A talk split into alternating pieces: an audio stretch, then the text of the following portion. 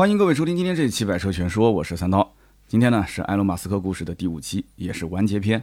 上一回呢，咱们是说到了 SpaceX 公司啊第四次火箭发射成功，但是呢，公司账上的资金已经基本上亏空了啊。这个时候，美国的 NASA 出手相救，一下甩出了十六亿美元的合同，让 SpaceX 公司起死回生啊。马斯克也是一战成名啊。这个时候呢，吸引了两位研究电动飞机的工程师来找他融资，结果呢，这个马斯克啊兴趣不大。临别的时候啊，两位工程师提到了他们曾经是研究电动汽车项目的，哎，这个时候老马就顿时来了精神。那么其中有一位工程师叫斯特劳贝尔，他赶忙引荐了 AC 电动汽车公司的老板盖奇给马斯克认识。那么结果呢？盖奇只想提供电动车技术，他不想去开发整车。但是盖奇又介绍了两位准备造电动车的工程师埃伯哈德和塔彭林给了老马认识。那么这两位呢，就是特斯拉真正的创始人。很快啊，特斯拉就投了这家公司六百五十万美元。二零一四年的时候呢，成为特斯拉的大股东。但是在四年之后，由于公司是遭遇到了财务危机，马斯克不满 CEO 埃伯哈德的管理，于是呢就把他从 CEO 的位置上换下。艾伯哈德呢，也是一怒之下就选择了离职。那不久之后呢，塔彭林也是离开了特斯拉。至此之后，马斯克正式成为特斯拉的新主人。可是啊，特斯拉的第一辆车啊，Roadster 开发的并不是很顺利，变速箱的问题一直无法解决啊，成本也是居高不下。关键的时候呢，马斯克又后院失火啊，他的妻子为他生了两胎之后，第二胎是个三胞胎，第一胎是个双胞胎啊。二胎呢，生完之后呢，得了严重的抑郁症啊，闹着要离婚。马斯克呢，在媒体的渲染之下，也成了一个霸占企业的骗子啊，不负责任的老公。那么，马斯克到底是如何度过了2008年的难关呢？之后他又是如何一路高歌猛进啊，把特斯拉带到了一个高度？那么今天这期节目呢，咱们就接着聊。2008年的六月份啊，马斯克是被离婚事件和特斯拉 Roadster 这个项目进展不利啊，搅的是心烦意乱。那么这个时候呢，有个哥们儿打电话给他，想带他出去转一转啊，放空一下自己。你说两个老爷们儿出去转一转能干什么呢？对吧？肯定是去美女如云的地方啊，做一点让自己开心的事情。那么打电话的哥们儿呢，叫做比尔李啊，小李子。小李子呢也投资了马斯克的公司啊，投了一点钱，不多。但是呢，这不是重点，重点是小李子的老婆，他爸爸，这个应该是他什么老岳父是吧？啊，他的岳父呢是美国前副总统埃伯特·格尔。那么他老婆的爷爷。啊，是国际的著名环境学家，主要是研究全球气候变暖问题啊。所以说，这个交际圈啊，决定了你的事业高度。那么小李子呢，带埃隆·马斯克先是到了英国，然后转了一下阿斯顿马丁的工厂啊。阿斯顿马丁的 CEO 跟他是好朋友，全程陪同啊。但是呢，他们在交流的过程中，阿斯顿马丁的 CEO 却都说这个马斯克就是个外行，充其量呢算是一个汽车爱好者啊。特斯拉在他的眼里就是个玩具啊，根本就不能算车。当天晚上啊，小李子呢就带着马斯克去了伦敦的一个高端俱乐部，直接就奔着 VIP 包间去了。马斯克当时一进门，哎呀，那心中的雾霾瞬间就散去了。男同胞们都懂啊，这是怎样的一个画面？那么在这个屋子里面呢，有一位美女，就是马斯克下一任的妻子，英国演员露拉莱利。之前我们在节目中提到过这个女生她的背景啊。那么他们俩认识不到三天啊，就跨越了普通朋友的友谊啊。马斯克呢，当时还想带她去美国啊，当时有点上头。但是呢，这个莱利呢有点犹豫啊，毕竟他年纪比较小。但是呢，没多久啊，莱利还是从英国飞去找了马斯克。两个人呢，从2008年一直谈恋爱，谈到2010年正式结婚。那个时候，埃隆·马斯克三十九岁，莱利二十四岁啊，正宗的老牛吃嫩草，对吧？那这样的婚姻呢，普遍也是不被外界看好。那么这段婚姻呢，也。嗯，怎么说呢？莱利的父母不算特别支持，但是后来马斯克穷的时候，莱利的父母也卖过自己的房子啊，去抵押给马斯克支持他的这个创业。那果不其然啊，两年之后两个人就离婚了。但是十八个月之后，两个人又复婚了。但是复婚不到一年，两个人又离婚了。莱利呢，第一次离婚是分得了四百二十万美元，第二次离婚呢，分得了一千六百万美元啊，前前后后差不多两千万。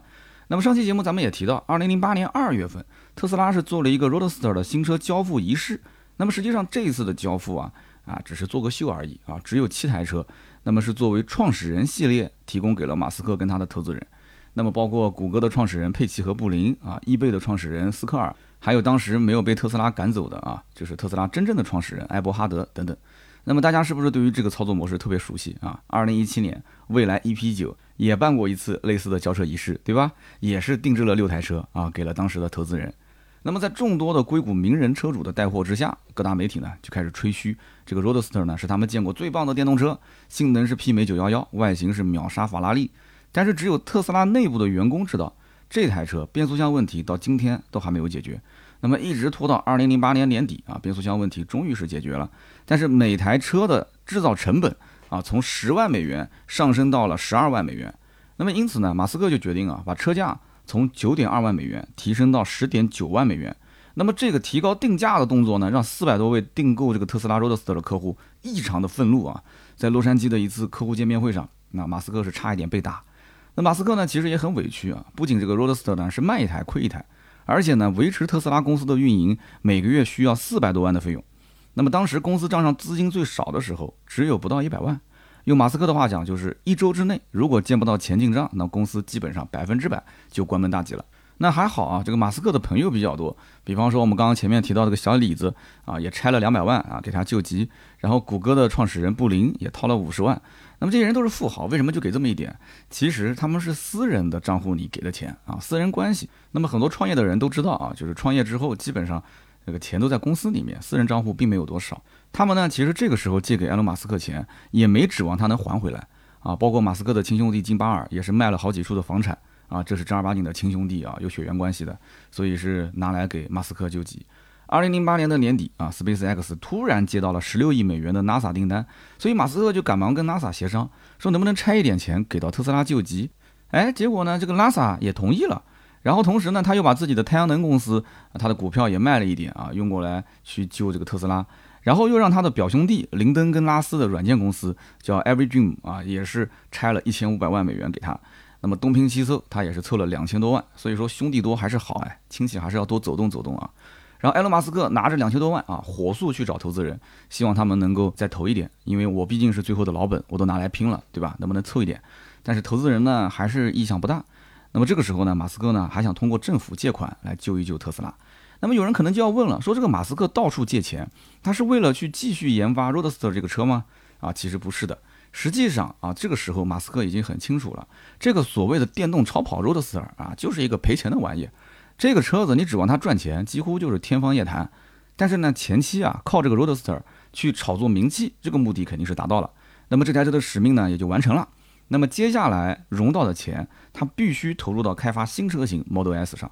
那么如果大家注意这个 Model S 右边的换挡杆，还有左边的雨刮器的这个拨杆，你会发现一个很有趣的现象。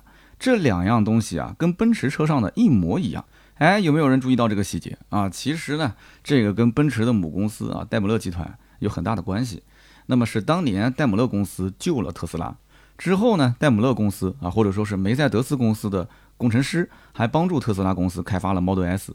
戴姆勒公司在2009年的五月份还收购了特斯拉将近百分之十的股份，而且给了他一笔五千万美元的救命钱。但是到了二零一四年的时候，戴姆勒公司又开始不看好特斯拉未来的发展，又把特斯拉所有的股份全部给抛售掉了。所以我不知道戴姆勒公司是后悔当年给了他五千万的救命钱，还是说后悔二零一四年啊把这个股票给卖了。所以说戴姆勒的领导啊是在特斯拉最穷的时候进场的。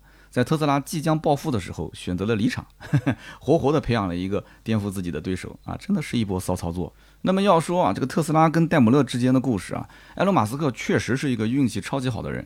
二零零七年美国次贷危机爆发之前，他碰巧飞了一趟德国，然后拜访了戴姆勒全球研发负责人韦伯。他为什么这个时候去拜访呢？因为当时他看到戴姆勒公司刚刚发布了 Smart 电动车，他一方面呢想去戴姆勒公司呢啊取取经啊学学怎么造车。另外一方面呢，也想去碰碰运气啊，就忽悠忽悠德国人，看看说这个 smart 电动版啊，它肯定是需要供应商嘛，能不能分点小活给我干啊？就是我帮你去提供一些电池包之类的，赚点小钱，对吧？那么马斯克肯定是在韦伯的面前是吹了一番自己的公司啊，技术怎么怎么牛叉啊，添油加醋的就就聊了一下。那么实际上呢，特斯拉 Roadster 是个什么样的项目，是个什么货色，他自己其实心里很清楚，对吧？那么二零零七年十二月份。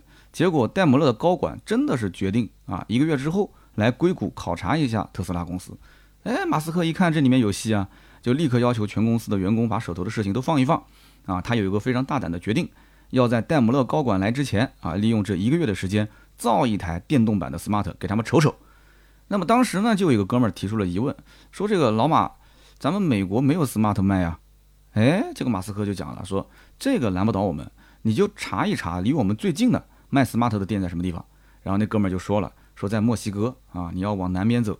马斯克说那不就得了吗？对吧？不就是出个国而已嘛。说你去墨西哥给我弄一台回来啊，马上立刻就去。于是呢，不到一个月的时间，特斯拉的工程师就改造了一台电动版的 Smart。那么当这个戴姆勒的高层来到特斯拉公司的时候，马斯克给了他们一个惊喜：你原本只是过来看看我们公司，结果呢，我用你们公司的车造了一台电动版的，对吧？Smart，你要不试一下？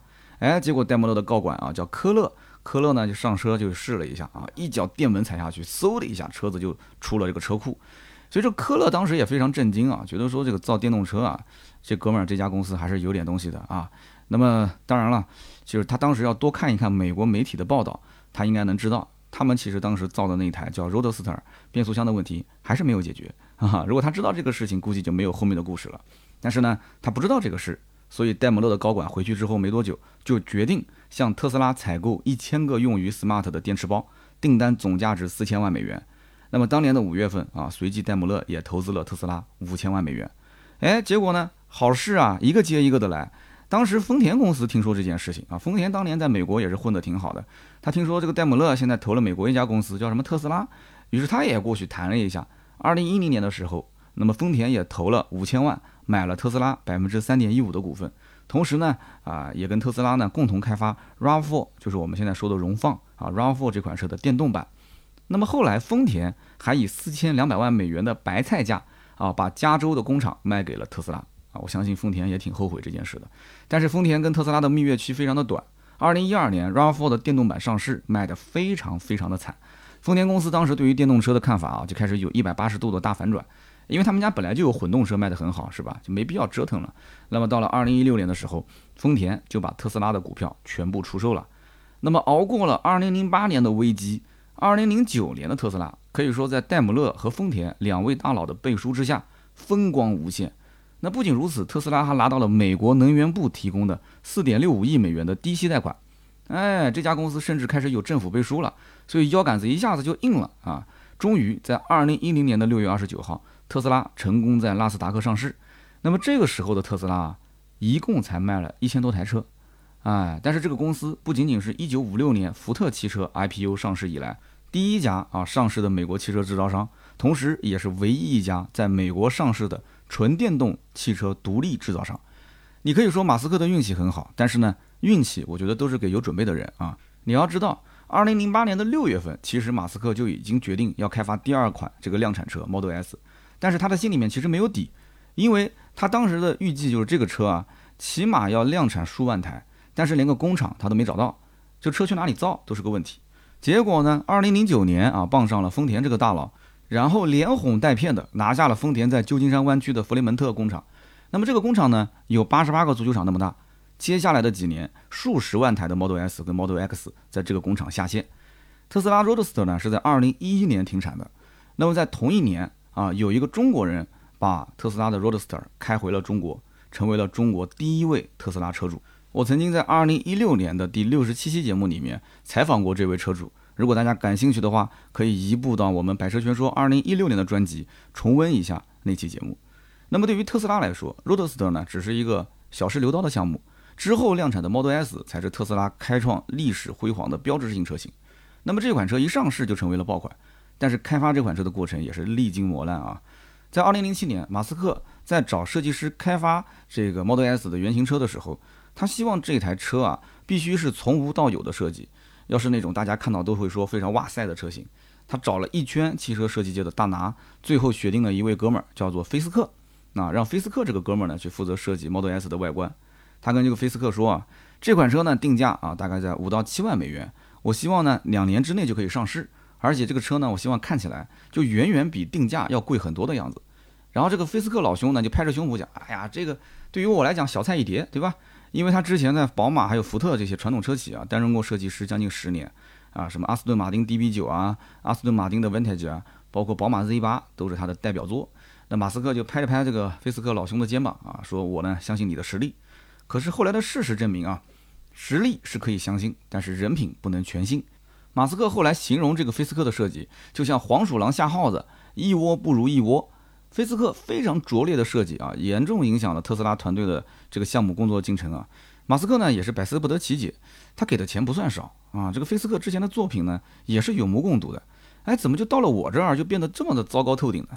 那马斯克就形容早期菲斯克的设计，这个 Model S 像个什么？像个硕大无比的鸡蛋啊，一点美感都没有。那么菲斯克呢，也是进行了反驳啊，他在狡辩，他说特斯拉给他的限制条件太多啊，太严格了。直到半年之后，这个真相才水落石出。原来菲斯克早在2005年的时候就已经成立了自己的汽车公司，叫做菲斯克汽车。而且呢，2008年的一月份正式推出了一款叫做卡玛的混动车。这台车棱角分明，性感迷人。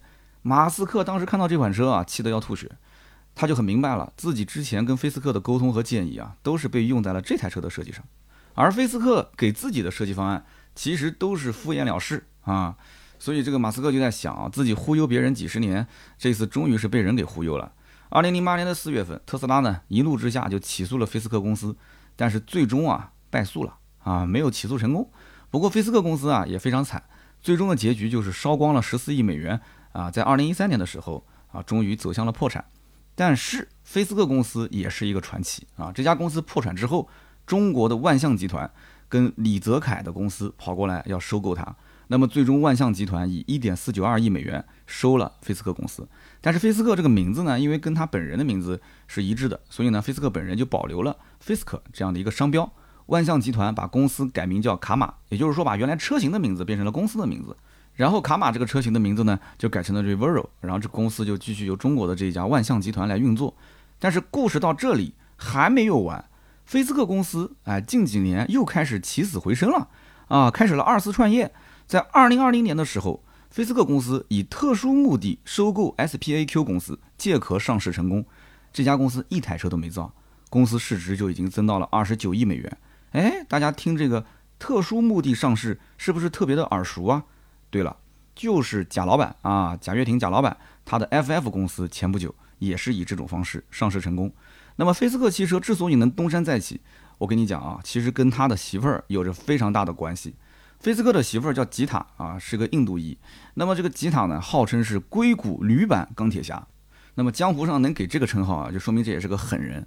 那他呢是剑桥大学生物技术博士学位，之后呢一直在银行跟这个基金啊去做这个投资顾问。二零一二年的时候跟菲斯克结婚，我觉得他们俩应该不是一婚，因为这个时候他们俩年纪都很大了。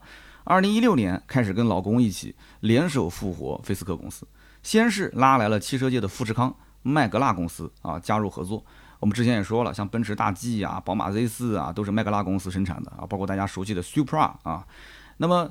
真的，富士康公司后来也跑过来站台啊，所以目前呢，菲斯克汽车混的是风生水起。我当时查资料的时候啊，还看到了一条新闻，说这个菲斯克夫妇现在能排到全球富豪排行榜，大概一千九百多位。我不知道马斯克看到这个新闻是什么感觉啊？我估计啊，可能是摇着头苦笑啊，就这种人品极差的人都能混成这样，简直是我们电动车圈的一个笑话 哈。那么再回过头来聊特斯拉这里啊，那么取消了跟菲斯克的合作。马斯克就开始物色下一位设计师。一开始呢，他准备高薪聘请当时名声大噪的苹果设计师法戴尔。那么这个叫法戴尔的设计师呢，当时设计了 iPod 跟 iPhone，啊，可以说是非常有名。但是呢，聊完之后，马斯克就发现了，除非让他当特斯拉的 CEO，否则啊，人家根本不会动心。那么之后呢，马斯克又物色了一个设计师，这个人还比较靠谱啊，他呢是菲斯克的校友，叫做霍兹豪森。这个哥们儿呢，曾经在大众待了八年，之后跳到了美国的通用。然后又跳到了日本企业马自达啊，但是应该是美国的公司，就可以说他是把德系、美系和日系车的设计风格都学了一遍。所以你看现在的特斯拉的 Model S 车型，你看不出它有着哪一个国别啊强烈的那种风格，它非常的混搭。但是你再仔细看这款车，你还是能发现它有一些奔驰 CLS 的影子。为什么呢？因为没办法，在设计之初啊，就是在这个霍斯豪森进入这个项目之前，这个车型参考的最多的。就是奔驰的 CLS，所以它不是完全从零打造的啊！你说从零开始设计，这是无稽之谈。那么霍斯豪森的加入呢，让 Model S 的项目进展走上了快车道。但是马斯克呢，还是会经常过来指手画脚啊！一会儿要求车内的屏幕要再大一点啊！你看现在 iPad 都这么大了，车内的屏幕至少要比 iPad 更大一些。一会儿呢，又要求整车啊，这个一定要用全铝车身啊，要让它轻量化。一会儿又要把这个门把手要隐藏起来，然后你人靠近呢，还能自动弹出来。终于在二零零九年的三月份啊，特斯拉拿出了四辆 Model S 和二十台 Roadster，在 SpaceX 的总部举办了一场交车仪式。那还是老规矩嘛，对吧？马斯克又请了一大批的明星，还有政商两界的名人过来到现场造势。那么施瓦辛格都是老朋友了嘛，对吧？继续为马斯克吆喝。然后克林顿办公室的主任啊，前总统克林顿办公室主任叫麦克拉蒂，也是对着镜头啊直呼哇塞。甚至美国国务院政治军事事务参谋长叫奥坎奈尔，还去问马斯克说：“你们公司缺不缺人？”这个一点都不开玩笑啊，这是真事。后来呢，这个叫做奥坎奈尔的哥们儿还真的去到了特斯拉啊，成为了特斯拉业务发展副总裁。那么当时中国区就是特斯拉的商标啊，一直被一个人占着。当时奥肯奈尔还到了中国去解决这个问题，而且这个哥们儿还带来了大批的高端客户资源。那么在一波名人带货的背景之下，特斯拉 Model S 的日产量当时还是个位数，但是订单已经突破了一万张。可以说这个 Model S 是一亮相就成了爆款啊，很多车主都没有摸到就开始疯狂的下订单了。那么到了二零一二年的六月份，Model S 才正式交付到消费者手中。那么当时特斯拉虽然说风头正劲啊，但是在传统车企里面，它仍然是觉得这就是像在小孩子过家家一样，这造的什么车呀？这是，因为这家车企即使它一年销量三万五千台，在整个汽车市场当中，这家车企也占不到百分之一啊，所以几乎可以是忽略不计。然而啊，随着二零一五年的 Model X、二零一七年的 Model 3的上市啊，局面变得是一发不可收拾。特斯拉呢是以势如破竹的节奏啊，冲击着传统车企啊看似坚不可摧的市场。那么，二零一三年的一月份啊，埃隆·马斯克突然宣布要进入中国市场，并且宣称要在中国投资数亿美元建设充电站，未来的三到四年呢，实现在中国的本土化生产，还会在中国设立工程研发中心。那说干就干啊！特斯拉公司呢，二零一三年全球开店计划二十五家，他把其中一家店就放在了北京朝阳区的芳草地，这个地方是寸土寸金啊，他拿了七百四十平米的展厅。那么这个展厅的面积相当于是美国展厅的三倍的大小，那么看来特斯拉应该是仔细调研过中国消费者的消费习惯啊。但是芳草地的展厅迟迟没能开业，大家就觉得很奇怪，这特斯拉到底唱的哪一出戏呢？后来特斯拉中国区的销售总监啊说明了情况，说这个特斯拉的商标啊被人注册了，特斯拉公司正在跟这个商标持有人商量转让的事宜，这是一个非常有意思的故事啊，给大家说一说。那么这个商标是被谁注册的呢？是一个非常有头脑的中国人，叫做詹宝生啊，占占有的战，詹宝生。那么这个人呢是生于江西九江啊，一九九九年在我们南京啊读完了大学，开始了这个国际贸易。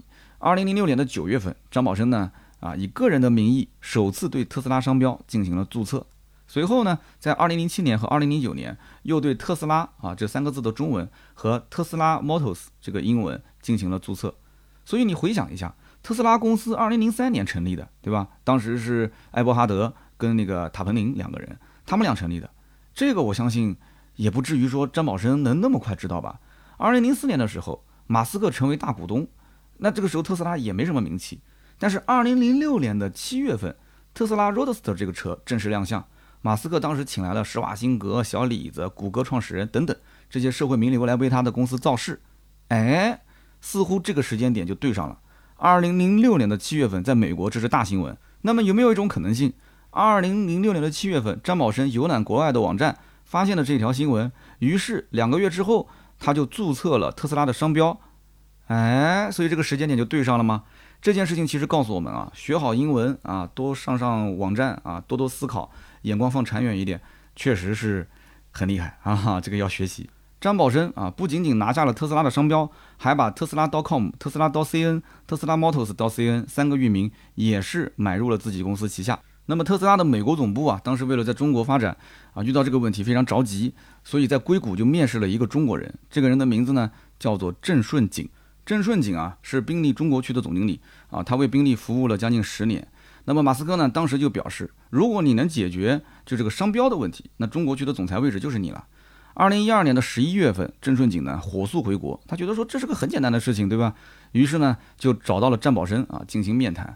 结果呢，可能是他这个接触高端客户太多了啊，发现这个詹宝生就是屌丝一枚，所以呢就比较高傲啊。第一次见面呢就提出了说，我能给你五万美元啊买下你这个商标，你已经很赚了啊。就殊不知这个张宝生其实二零零四年就开始倒卖商标和域名。是个资深的倒爷，而且手上也有点小钱，所以张宝生一开始就对郑顺景这种趾高气扬的这种架势就非常的不爽。然后听到这个五万美元的开价，我的天哪，当场就翻脸啊！你这不是打发要饭花子吗？我们还谈什么谈呢？结果呢，过了半年，郑顺景再次找到张宝生啊面谈，这次开价是多少钱呢？两百万人民币啊，前面是五万美元，差不多三十来万吧，现在是两百万。张宝生当时还是非常鄙视的看着这个郑顺景，他说：“你当我是屌丝啊？我分分钟我就能掏出两百万，对吧？”那么后来呢？马斯克透露说，这个张宝生的心理价位其实是三千万美元，听清楚了，不是人民币啊，三千万美元。但是张宝生呢，当时就说了，我从来没有开过这个价。后来谈不起来，我们就不谈了啊。我是准备融资，自己用特斯拉这个牌子来造电动车，这个牌子叫特斯拉，对吧？那我们就造特斯拉电动车呗。郑顺景说，我们很很早就开始研究要造电动车这个事了，我还出去拿过投资，对吧？那么郑顺景呢，当时因为搞不定这个事情啊，也有内部斗争的原因啊。二零一四年三月三十一号黯然离场啊，就没有当多久中国区的总裁。到了二零一三年的七月份，特斯拉的副总裁就是我们前面说的那一位美国国务院政治军事事务参谋长奥坎奈尔，亲自带队来到中国，就专程为了解决商标的这件事情。我的天哪，你想想看，就拿着大炮去打蚊子是吧？奥坎奈尔到了中国啊，先是找到当地的这个负责人，先问了一下啊，大概这个筹备公司的事宜。那么特斯拉这三个字不能用是吧？OK，那就改成拓速乐。拓速乐是香港人对于特斯拉的音译。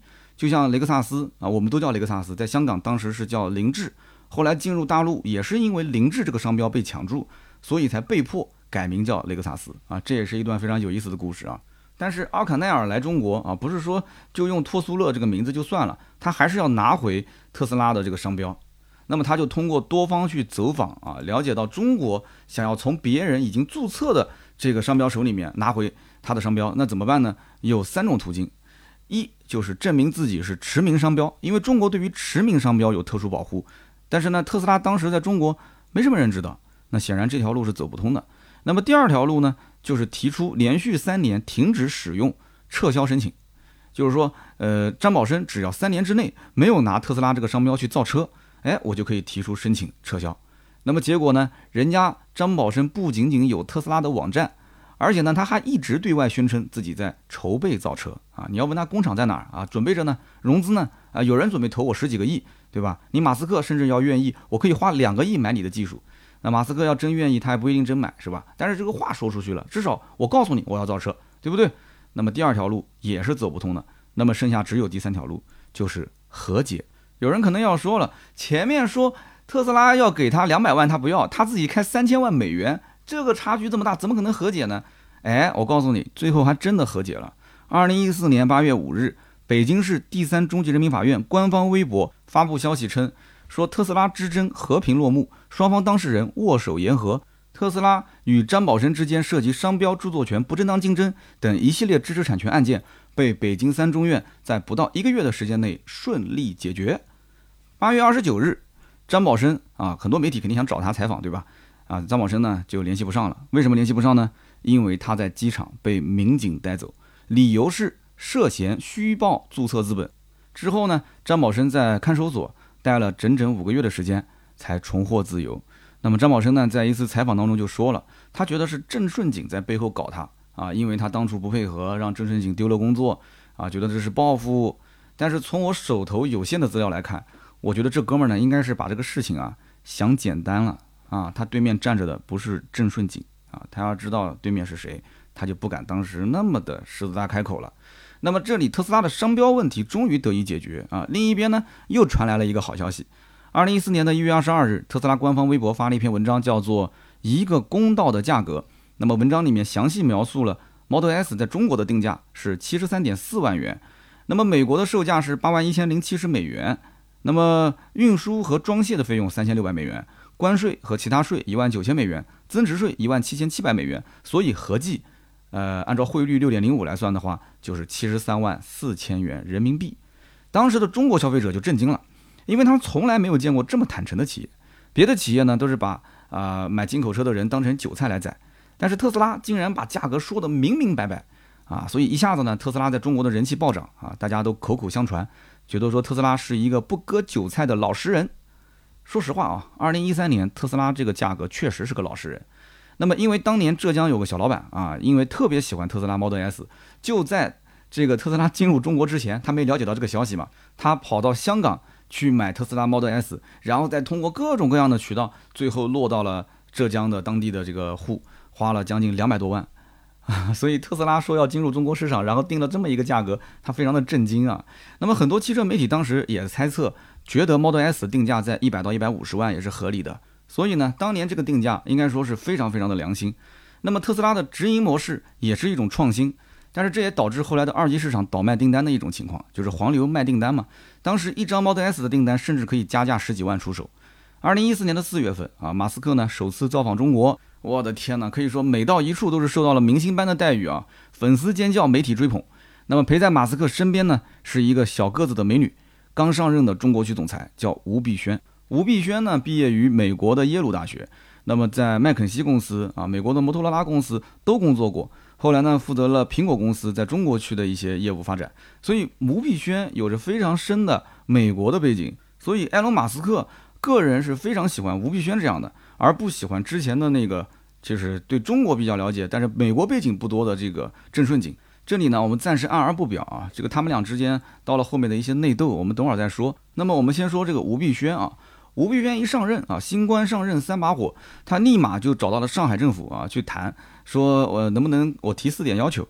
第一个呢是希望上海给免费牌照，第二个呢是希望帮助特斯拉建超级充电站，第三个呢就是希望能有税收的优惠，第四个就是希望拿到财政的补贴。那么对方呢？听完这几个要求之后，只回了一句话，说：“那可以啊，只要啊你把特斯拉啊工厂包括公司都放在我们上海啊浦东这里，我们什么都好谈。”那么到了二零一四年的四月二十一号，马斯克第二次来到中国。那么在吴碧轩的引荐之下，马斯克是见到了科技部的领导啊。口直心快的马斯克是一见面就问说：“这个领导能不能给咱的电动车啊减免一些进口的关税？”这没想到说领导当面表示说这件事情我肯定会办。所以旁边的吴碧轩听的是直冒冷汗。那么第二天，也就是四月二十二号，马斯克呢还要去参加北京芳草地展厅的这个中国首批车主交付仪式。实际上，所谓的交车仪式，也就是挑了一些名人过来宣传宣传而已啊，就跟美国当时这个车的亮相是一样的。实际上，这个时候的特斯拉 Model S 啊，呃，市场行情是非常的混乱，而且很多的车主也是一直在抱怨啊，觉得说特斯拉没有按照订单的顺序来进行交付。很多的一些客户当时大定都交了二十五万了，大定啊，二十五万都交了，但是一直迟迟拿不到车。那么第一批拿到车的客户都是非富即贵的，什么重庆力帆集团董事长尹喜地、汽车之家的总裁李想、UC 优势的董事长啊于永福，包括时代集团的副总裁潘彦明，这些人真的就不是普通老百姓，对吧？那么普通消费者就觉得说特斯拉不守规矩，插队安排订单。那么当天交车仪式也是非常混乱啊，现场也是不少的维权的特斯拉车主就怒吼着向这个埃隆·马斯克抗议。那么当天呢，现场也有七位车主从马斯克的手里面拿到了钥匙，包括新浪的 CEO 曹国伟、携程网的创始人梁建章、诺亚财富的首席战略官谭文清、一号店的董事长于刚、SMC 中国基金执行合伙人邵庆晓，包括子辉创始人郑刚，还有一嗨租车的董事长啊张瑞平。那么其中有三个人是夫人过来带领的，虽然说场面有点混乱，但是呢，马斯克觉得说，哎，我呢受到了这么多人的追捧啊，我像个明星一样，他还挺得意的。其实这个时候的特斯拉在中国已经是啊埋下了隐患。那么四月二十三号，马斯克又抵达了上海，然后参加了上海金桥的交车仪式，啊，跟当地的领导也也表达了一下这个很客气啊，就是说这个办事效率真高啊，金桥的超充桩十天就完成了。说这个超充桩在我们美国这种规模一个月都完成不了。那么不久之后呢，上海又发了三千个进口新能源车牌照。如果是上海的朋友应该知道，那么这个政策当时最大的受益方肯定是特斯拉啊。但是当时呢，这个啊对外宣称就是这三千多张牌照，我是给所有的进口新能源车，只要符合条件的都可以拿。那你说有多少纯电动的这个进口的新能源车呢？哈，所以这三千多张牌照价值两点七到三点六个亿啊！对于上海的牌照一块七八万块钱来讲的话，那么马斯克中国的首秀可以说是收获颇丰。那么这也坚定了他要在中国本土化生产特斯拉的决心。但是二零一四年，特斯拉表面上四面开花，实际上投入大、产出低，而且销量出了问题。二零一四年的年底啊，上任不到一年的吴碧轩正式离职。新任中国区的总裁换成了朱晓彤，那么有人就分析这个吴碧轩啊，为什么这么短的时间内就离职了呢？其实跟他销量完不成这个四分之一有一定的关系。那么还有个就是特斯拉开始有库存，而且库存接近四位数，这是个不正常的现象。而且他没有搞定特斯拉的补贴这件事情啊，他希望让政府去补贴特斯拉，他没有搞定。那么直营模式跟当时的政策也是相悖的啊，这里面好多因素加在一起，这个吴碧轩最终离职。那么朱晓彤为什么能上位呢？有人就猜测啊，是因为当时朱晓彤负责中国区的充电桩的这个建设，成绩非常的出色啊，所以有非常大的关系啊，上任中国区总裁。特斯拉其实从一开始供不应求，到后来库存大增，那么到底二零一四年特斯拉经历了什么样的一个情况啊？就过山车一样的，那么很多人就非常纳闷啊，他到底遇到什么事情了？那么我觉得首先呢是一把手的交接问题。二零一四年三月份，中国区总裁是郑顺景啊。我们前面说了，就是以前在宾利待了十年的那个老哥，是吧？那么郑顺景为什么三月底离职呢？是因为当时特斯拉美国总部在一三年的十一月份，他就把吴碧轩给调过来了。调过来之后呢，郑顺景是中国区总裁，是吧？这个时候就把他换了一个职位，变成了全球副总裁。其实全球副总裁听起来比中国区总裁好像还要再大一点，但是我告诉你，但凡前面加个副字。都是虚职啊，都是虚职。那么这个时候呢，郑顺景要向吴碧轩汇报工作，也就是说，毫无疑问，吴碧轩就是下一任的中国区总裁啊。所以这四个月的时间，你想一想，他们俩之间会经历什么？毫无疑问嘛，中国区等于说有两个一把手，对吧？以前是郑顺景培养的那批人，现在是吴碧轩要调过来自己的那批人，内部斗争肯定是不用说啊，非常的惨烈，是吧？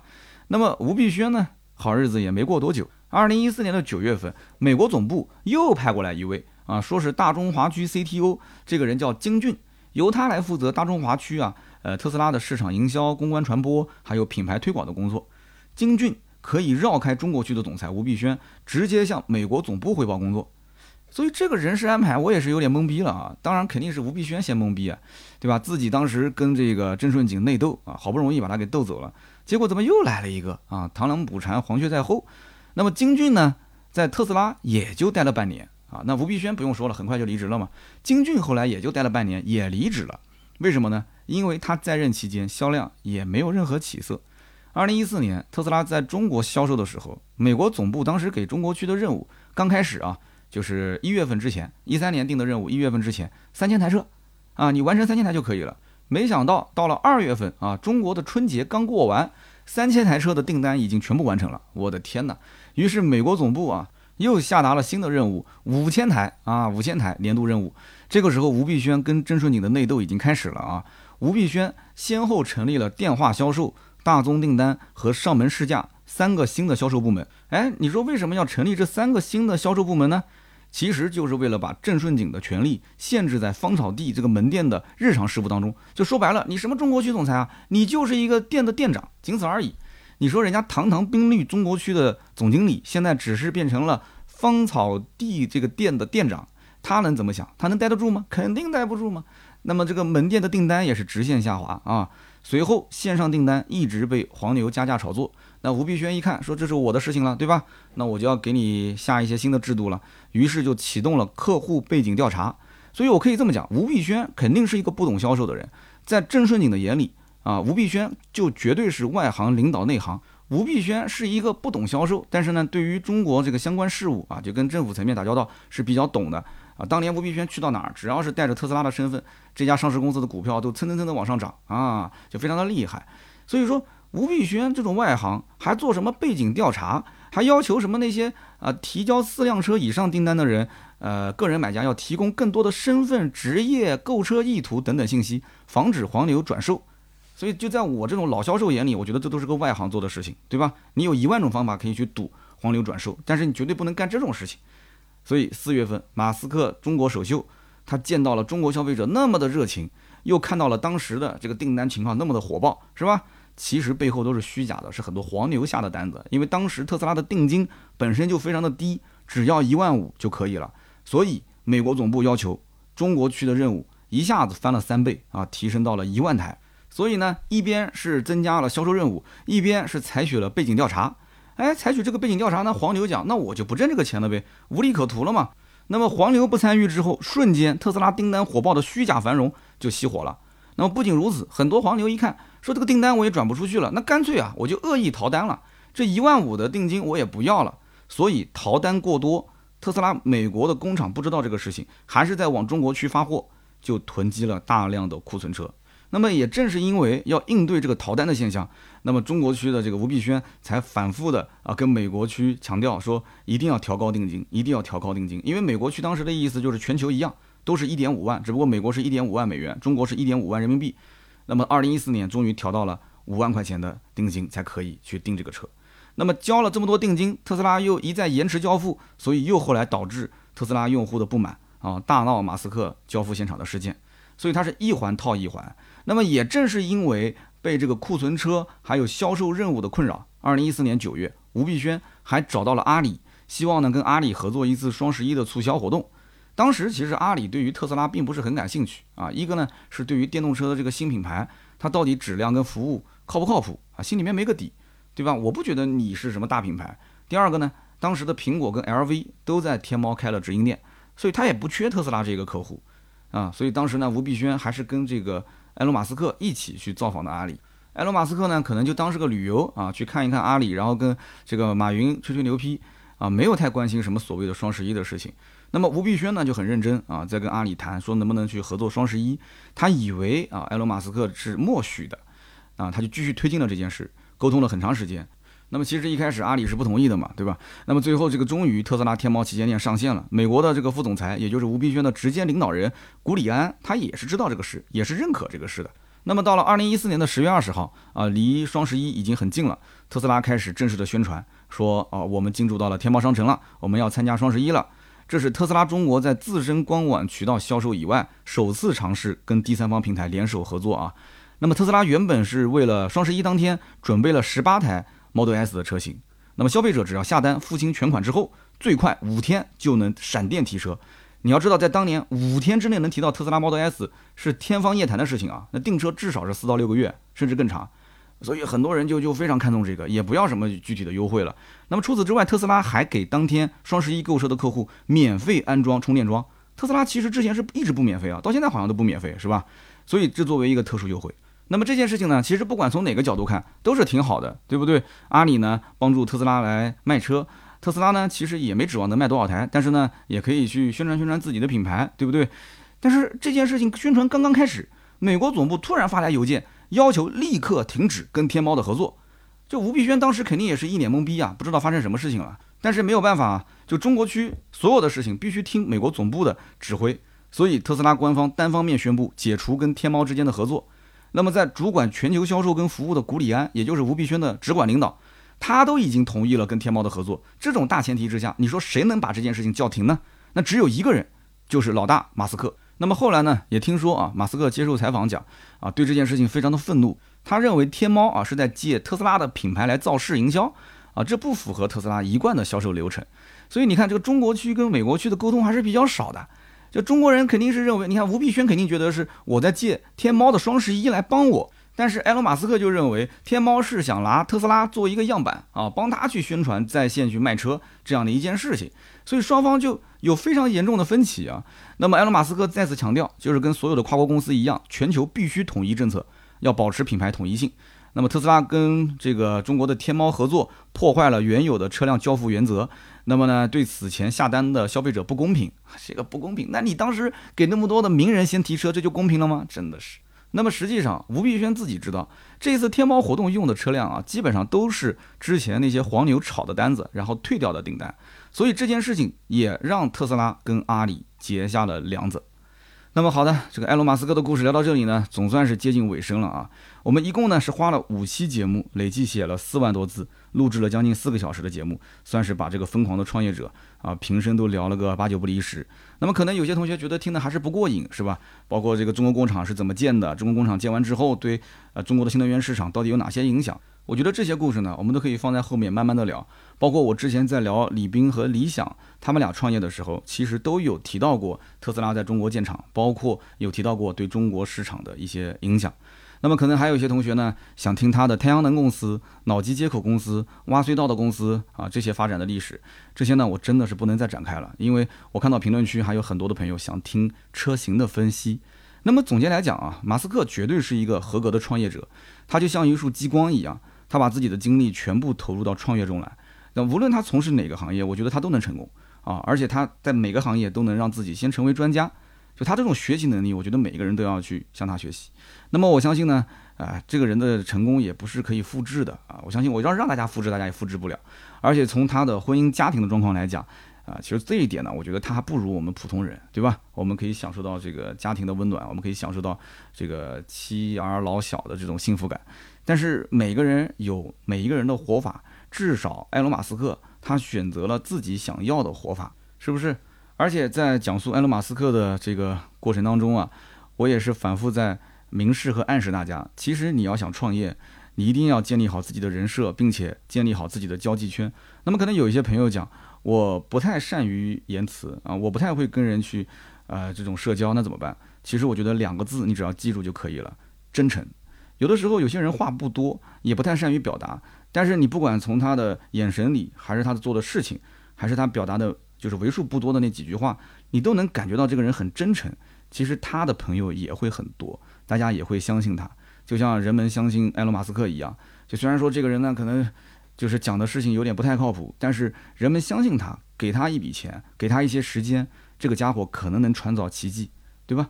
那么节目最后呢，也是祝愿每一位听友能够从节目当中呢汲取自己想要的内容，让自己的工作和创业增加一些激情和干劲。那么我做这个人物传记的目的也就达到了。再次感谢大家的收听和陪伴，也希望大家多多评论和转发。我相信呢，您身边有很多的人也对马斯克的故事很感兴趣，转发到朋友圈也是对我最大的支持。我会在每期节目的留言区抽取三位，赠送价值一百六十八元的芥末绿燃油添加剂一瓶。好的，那么今天这期节目呢就到这里。下面呢是关于上期节目的留言互动环节。那么上期节目呢，有人发现我的嗓子好像有点哑啊，可能是上火了。这位听友叫幺三五七七零六 D D V A，这几天呢的确啊，又是拍视频又是录音频，而且还在筹备这个就是停车场的上线。大家知道筹备一期节目，我们也是要经常开会反复讨论啊，确实有点累啊。这两天这个要想好好休息一下，但是真的就像一个齿轮一样，只要一转就停不下来。那么下面一位听友叫 N O 六三，他说我很喜欢听你的人物传记啊，这几年我也听了很多一些汽车相关的内容，我越来越觉得说测评类的视频跟图文这一类的就价值不是特别的大，就是每个人都会慢慢的有自己的想法啊，倒不如是看一看这种自驾游记啊、汽车历史啊、汽车文化的内容，所以呢，这样的一些内容会随着时间慢慢的沉淀，而且呢，呃，三刀你作为一个演播者也会有它存在的价值和意义。我觉得说的非常好啊，这个 N O 六三人物传记呢，我会今后啊成为这个百车全说的一个主旋律。但是呢，车辆的评价啊点评还是需要有，所以这个比例到底是怎样的？我也想听听大家的这个建议啊。有人说人物传记占八成啊，车辆的评价占两成。我一年大概在我一个月八期节目，一年大概一百一百期左右吧。那么如果按照这样的话，就是二十多期的车评，八十多期的人物自传。那么也有人说，呃，要不就五对五。我觉得五对五的可能性不大啊，所以呢，想听听大家到底是人物传记多一些，还是这个车型评价的更多一些？所以呢，车评跟人物传记，我希望看到大家一个比例啊，是五比五、四比六还是怎样？呃，可以在评论区告诉我。那么下面一位听友呢，叫做芒果的爸爸，芒果的爸爸说，这个三刀啊，这个其实人物传记啊，我之前听过一位叫呃刘新月新月老师，他录的一个叫这个什么撸啊撸，对吧？说我觉得他说的非常不错。三刀，你这里呢说的也挺好，就是感觉节奏太快了，我有点跟不上你的节奏。那么这里呢，我也说一下啊，解释一下。首先，新月老师是我非常好的一个哥们儿啊，而且新月老师呢，呃，也长期在听我们的节目哦啊。新月老师，你要在的话，可以在这个评论区跟我挥挥你的双手啊，Hold your hand。那么我们俩经常也会有交流。新月老师确实对这个汽车历史啊，包括这个汽车公司的历史，有非常深的研究。啊，他特别也能说，因为他经常做直播，可以不用看稿子就能说很多的一些汽车历史。那么在我们的这个行业内呢，其实做人物传记的音频主播也很多。那么我也是希望大家可以给我多一些推荐啊，比方说今后我要说，呃，哪一个人物的传记，或者是哪一个品牌的传记，大家可以在群里面告诉我，就是去听谁的节目，它可以作为你的参考资料啊。所以这样的话，我觉得大家可以作为共创嘛。我也可以稍微轻松一点啊，这样找资料就不会花费太多的时间。再次感谢大家。人物传记这件事情呢，我个人觉得真的非常有意思，但是编写真的是太辛苦太辛苦了。今天这期节目可能会在星期三的晚上。断更啊。这个呢，我觉得我已经是非常努力了。昨天我刚从嘉兴回来，今天上午开了一个会，然后就一直在埋头写作。我从中午的一点一直写到夜里的十一点，十个小时才写作完成了一万两千多字。然后录制完今天的这期节目，我夜里也是十一点才到家吃饭，然后到现在十一点五十分才录到了节目的尾声。所以我上传之后，喜马拉雅平台还要进行审核。那么很遗憾，周三多数是开天窗了。但是我觉得节目呢，虽然迟到，但是不会缺席。希望大家还是多多支持我，好不好？节目的评论、留言跟转发是对我最大的支持。那么同时也不要忘了关注我们的公众号“百车全说”。我们下期节目呢，接着聊，拜拜。